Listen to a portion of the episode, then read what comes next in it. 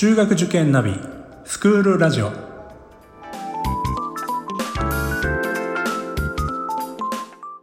スクールナビゲーターののびるです。この番組は中学受験を目指すご家庭に学校の先生からの生の声や受験に役立つ情報をお届けするラジオです。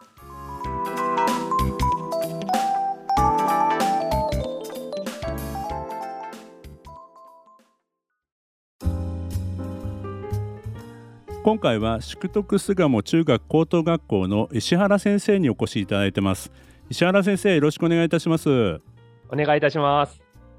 では早速なんですけども先生自己紹介をお願いいたします。宿徳巣鴨で入試広報部長をしております石原と申します。で本日は宿徳巣鴨の魅力を少しでもお伝えできればと思います。よろしくお願いいたします。はいありがとうございます石原先生はあれですか？宿徳巣鴨に来られてどのくらい経つんでいらっしゃるんですか？宿徳巣鴨に来てからも20年になります。20年。はい。じゃあ相当あれですね。卒業生もたくさんねあのお出しになってて。そうですね。よく卒業生が遊びに来てくれる学校なのではい、やはり社会人になってですとか、まあ、大学生になってっていうところで、まあ、成長した姿が見れる子たちも増えてきているので、そこはまあ、この仕事をしていて楽しいなって思えることの一つかなとは思っています。本当そうですよね。先生は教科は何を教えてらっしゃるんですか？私は数学を教えています。数学ですか？はい。私もあの拙い数学算数の指導者なんですけども 先生とも共通な部分があってよかったです 今日はちょっと算数数学ではなくてあの学校のお話ということでよろしくお願いいたします。はいではあの先生いつもあの学校説明会もご担当されてるということだと思うので、まあ、今日はですねまずはあの基本的なところからちょっとご紹介いただけますでしょうか？そういたしましたらまず宿徳巣鴨の基本的な内容を少しご紹介させていただければと思います。まず宿徳巣鴨は西巣鴨にある学校になります。池袋駅、あと板橋駅、あとは西巣鴨駅、また池袋、西新井からバスでも通うことができますので、比較的どのエリアからも通学しやすい学校となっております。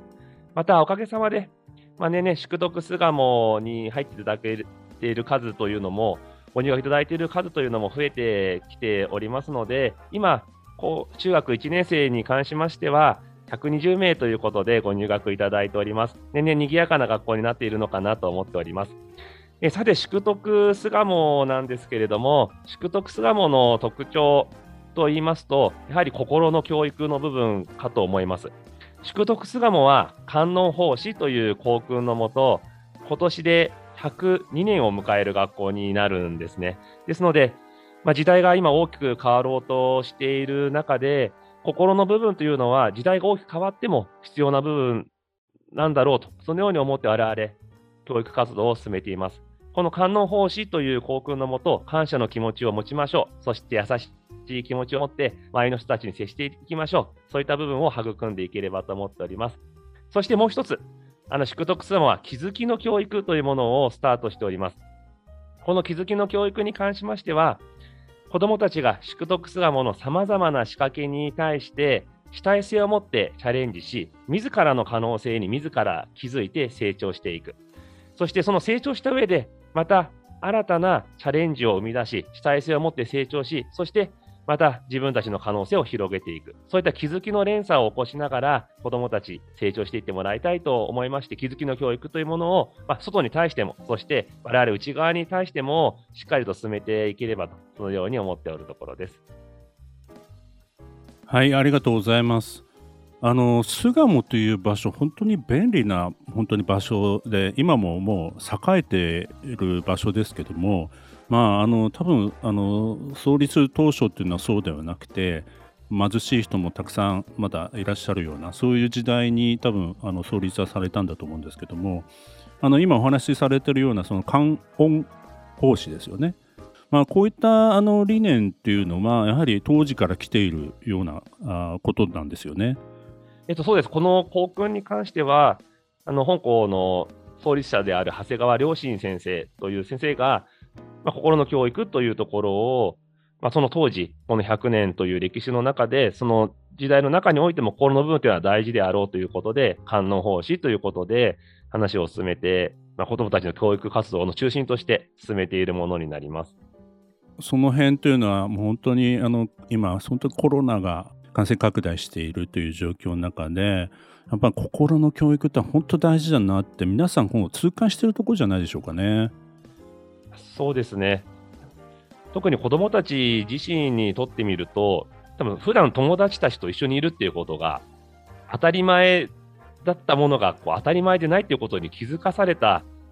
このコロナ禍だったかなとは思っているんですね。ですから、よりま家族もそうですし、友達たちもそうですし、まあ、ありがとうっていう気持ちを持ちながら、もちろん挨拶一つも多分観音方針につながってくると我々は思っているので、元気よくこう、おはようとか言ってくれることも、お互いこう、なんて言うんでしょう。お互い元気で今日も頑張ろうっていう気持ちに、改めてこう思えるような、まあ、逆にそういった時代になっているのかなっていうふうには感じています。はい、本当ですね。ありがとうの一言ってすごい大事だなっていう、まあ、あのそういうふうに思いますね。あのそれから、ね、気づきの教育ですね。このあたりはまたあのちょっとご説明を少ししていただければと思うんですけども。そうですね。各学校さん、さまざまな仕掛けがあると思うんです。で、宿徳巣鴨もこの後少しご紹介させていただければと思うんですが、思考力、判断力、表現力を育む部分ですとか、あとは、やはりグローバル化というのは急速に進んでおりますから、そういったものへ対応できるようなプログラムというのもご用意しているんですね。ただ、内容を見ると、多分各学校さん、同じような内容になってくるのも致し方ないのかなとは思っているんです。やはり時代に合わせて、時代のニーズに合わせたことを子どもたちにやはり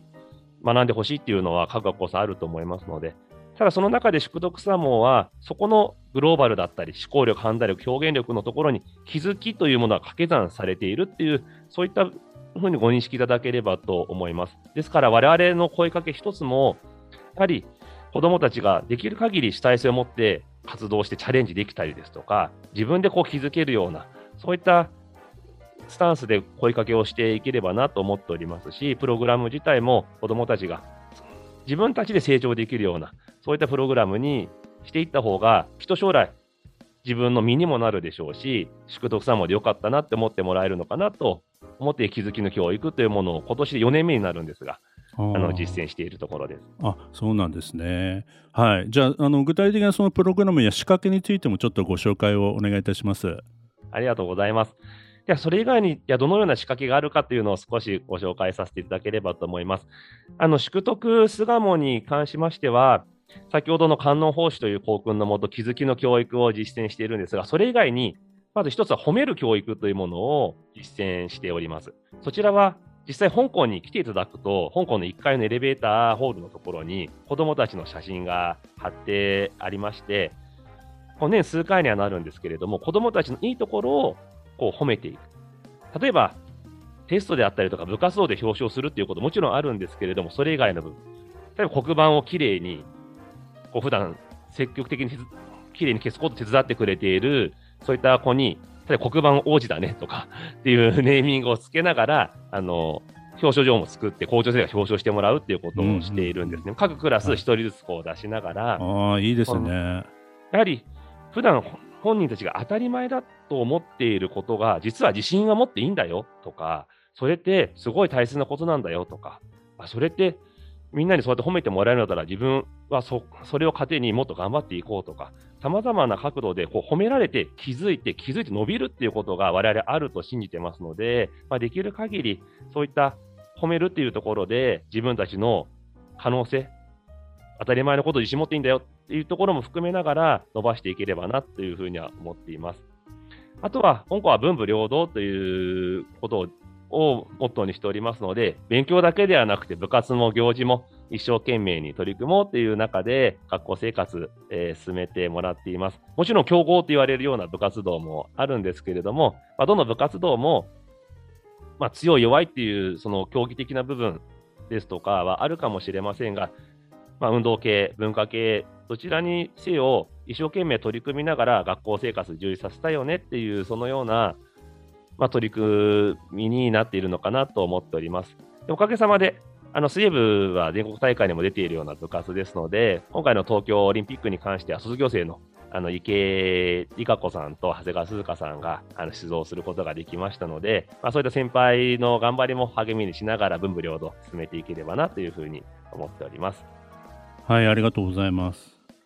その、えー、褒めるっていうことですよね、これ。あの当たり前のことを褒められてあそういうふうにあのそういうことが大事なんだっていうか見ていてくれる安心感もあるでしょうし、まあ、そういう大切さというのは改めてそこでまさに気づかされるという部分にもつながってくるしであったら相手に対してもそういうところをちょっと認めてあげようというか見つけてあげようみたいなそういうところにもつながってくるっていうことなんですよね。そうですねやはり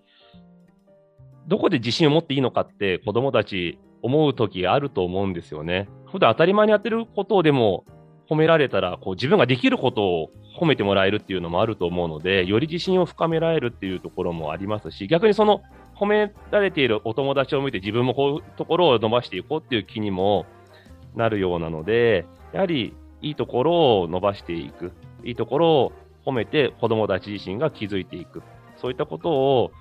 まあ、これからもしっかりと進めていきたいなというふうには思っています。それはもう私たち教育者にとってもあのやっぱりちゃんと見ておかなくちゃいけないことだし、まあ、保護者の方にもぜひねそういったこういうメッセージが伝わればいいなと思いますね。はい、そうですねあの本当エレベーターホールに写真が飾ってあるんですけどその下に担任のコメントがこれ結構ビシッと書いて載っているんですね。この子はこういうところがいいからこう表彰してますって、君は希望の星ですよとか、スター・オブ・シックスですよとかって、そういったこうタイトルをつけてこう表彰をしているんですけれども、一度ご覧いただければ、こんなにこうたくさんのこう文章を書いてくれるんだっていうような保護者の方もお気持ちになっていただけると思いますし、実際ご覧いただいた保護者の方もこんなにいっぱいこう見てくれてるんですねって言っていただけることもあるので、まあ、我々としてはまあ、コミュニケーションよく取る学校であるとは思うので、まあ、当たり前といえば当たり前というか、普段見てることを書いてるだけなので、当然ではあるんですけれども、ただやっぱり、まあ、文章にして、形にして、本人たちも気づいてもらいたいっていうのもあるので、まあ、そういったメッセージ性も含めながら、それを読み上げて表彰するっていう形にしています。なるほど。私はむちゃくちゃそこは共感してまして、まあ、あの私も、まあ、塾のあの講師なんですけどもやっぱりモットーにしているところっていうのは子どものその小さな成長をあのちゃんと認めてあげるっていうこと、まあ、ちょっとしたことをちゃんと気づいてあげるっていうことがすごい大事かなということを、まあ、常に、まあ、講演会なんかでも伝えてるんですけどもそれはあの普段忙しい保護者の方はなかなかそういうのがあの難しいところもあるんですけどもちょっとなんか普段ちょっと違うなあ頑張ってるなっていう様子を一つ見つけて、まあ、一日あの一回褒めてあげると子供ってすごい成長にあの頑張ろうっていうふうになってくれるのかなっていうか、まあ、そういうことを伝えてますんであの先生今お話しされたこと本当にあのいいなと思いますね。ありがとうございます。はい、あのじゃあ先生あの続けてあのお願いいたします。はい。じゃあそれ以外の仕掛け少しご紹介いたします。やはりまあ、時代が変わっていくという中で、まあ、文科省も含めてそうだと思いますが、思考力、判断力、表現力っていう言葉は、やはり世の中に多く出てきているのかなというふうに思いますし、実際、こう出口の部分ですね、6年間、本校で過ごしていただいて、大学受験をするっていうタイミングにおいても、やはり今までと、まあ、入試の形も変わってきているというのは現実だと思います。例えば推薦入試というものを一つ取ったとしても、多分我々この保護者の世代ですと、小論文と面接っていうようなイメージが結構強いかと思うんですが、今、もうプレゼンをするのは当たり前ですし、何か実験をして検証してレポートを書いて提出して、またそれをこう表現しに行くっていうことも、実際、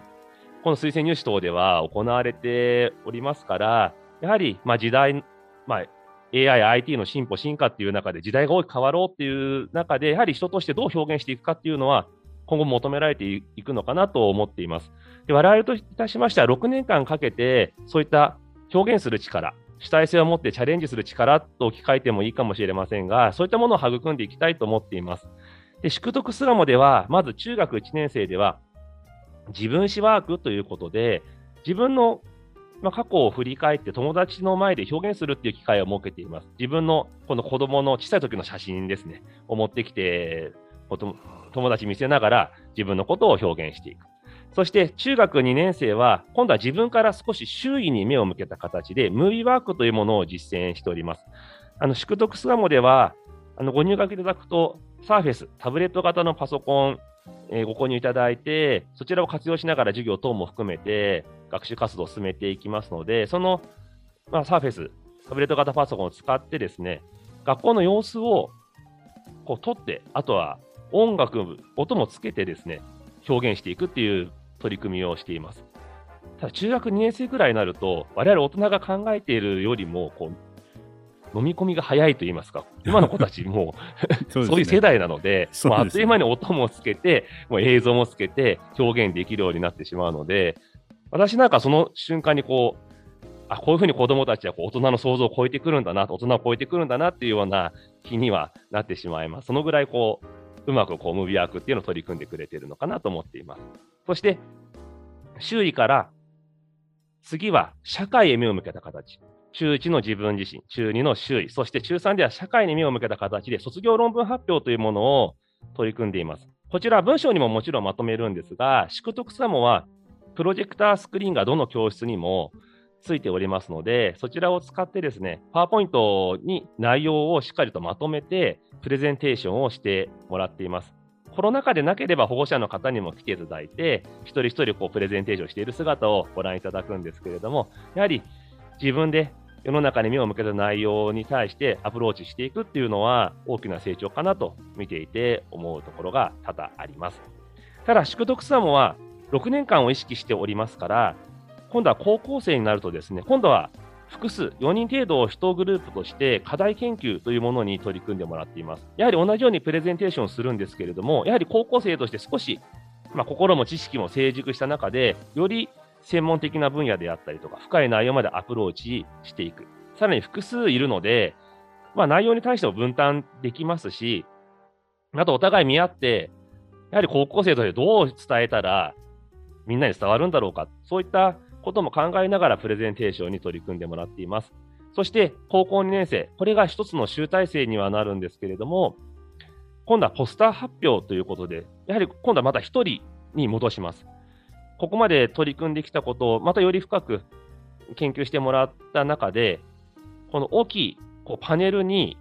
ポスター、大きいポスターを我々で印刷、一人一人印刷してですね、それを貼ってポスターの前でこう友達たちに説明をしていく。まあ、イメージとしましては、まあ、学年の半分がこうプレゼンをしていて、学年の半分と、あとは後輩がこのプレゼンしているその姿を見に行く。で、プレゼンが終わったらまた他の子たちが他のパネルのところでプレゼンしているのを見に行って、で、終わった子たちはまた新しいこう見学していることで集めてこうプレゼンしていくっていうような形ですかね。まあ、一人でより深い内容までこう説明していくっていう姿は本当に高校2年生になると、やはり中学1年生からの状況を知ってますから、かなり頼もしいなっていうような印象になります。で、そして、まあ、高校3年生になると大学入試に向けてっていう形になってくるんですが、このような一連の流れを作って、こう卒業した1期生と言った方がいいかもしれませんが、今年の大学1年生がその1期生に当たるんですね。おかげさまで、慶応大学さんですとか、筑波大学さんをはじめとする大学に推薦入試で合格することができましたし、やはりま本人たちの話を聞く限りでは、このような取り組みというのが役に立っていると、そのように感じておるようです。我々も外から見ていて、やはりこういった思考力、判断力、表現力を6年間かけて育んでいくっていう成果は出てきているのかなというふうにも感じております。これは先生、あれですね、やっぱり大学進学をする上で、まあ、自分を振り返り、まあ、将来的にどういうことをあの、まあ、仕事にしたいかとか、まあ、勉強していきたいかっていう、まあ、そういった動機づけ、モチベーションにつながっているっていうことですよね。そうですね、そのような意味合いもかなり強いかなとは思っております。特に出口に向けてっていうところに対してのアプローチっていうところと、あともう一つは、まあ、先生おっしゃっていただいたように、将来に向けてっっていうところも我々としては考えて気づきの教育を進めているんですね。よく説明会で気づきの教育は未来に向けての教育ですっていうようなお話しさせていただくんですけど、もちろん私学ですので出口っていうのは重要視しておりますが、ただ、大人になった時に、多分いろいろな多くの人の前で自分を表現しなくてはいけない場面も多々出てくるとは思いますので、そういった時に少しでも宿徳巣鴨でよかったなって思ってもらえるように、経験を積んでもらえればとは思っております。あのまあ、合格のその大学の合格の実績ホームページにも掲載されてますけどもやはりあの本当に伸びてらっしゃいますもんね。ありがとうございます。そのあのまあ、そういった成果が出てるということで、まあ、今後もね、まあ、もちろんあのなんていうのか実績とか数ではなくて、まあ、子どもたち一人一人が、まあ、自分にとっての、まあ、最適な進学先、まあ、そういうのを、まあ、選ぶきっかけになるということですよね、そういうことがですね。そうですね。やはり我々としては、まあ、出口の部分っていうのは私学というところで意識はしておりますが、まあ、結果としてこのご評価いただければいいかなっていうふうに考えて、教育活動を行っております。ですので、先生おっしゃった通り、一人一人がこう夢を叶えるっていうところに対して、我々としてはこうアプローチしていく。まあ、プラス、やはりせっかくご縁があってお預かりした子たちなので、まあ、卒業して遊びに来てくれたりとかするので、よくこう成長していく姿は よく 見ることができるんですけど、やはり将来、少しでも宿土スワモでよかったって言ってもらえるような、そういった教育をしていきたいなと思っています。で、まあ、結果として、私学としてそういった部分がご評価いただけるのであれば、あの、まあ、ありがたいなとは思うんですが、やはり我々、教員という仕事の一番はやはり子どもたちのためにっていうところが一番こう楽しくて、あとはやりがいのある部分だとは思いますので、まあ、そこを大事にしていければと思っています。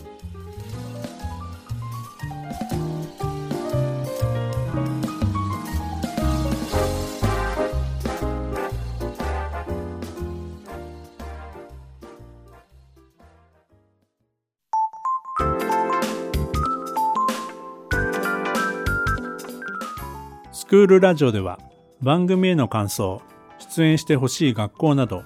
皆様からのお便りをお待ちしておりますまた受験に関する質問や相談にもお答えしていきますので概要欄の Google ホームからお気軽にお寄せください Apple、Amazon、Google、Spotify などの無料のポッドキャストアプリで購読やフォローなどのボタンを押していただくと更新情報が届きますので便利です。それでは次回もスクールラジオでお会いしましょう。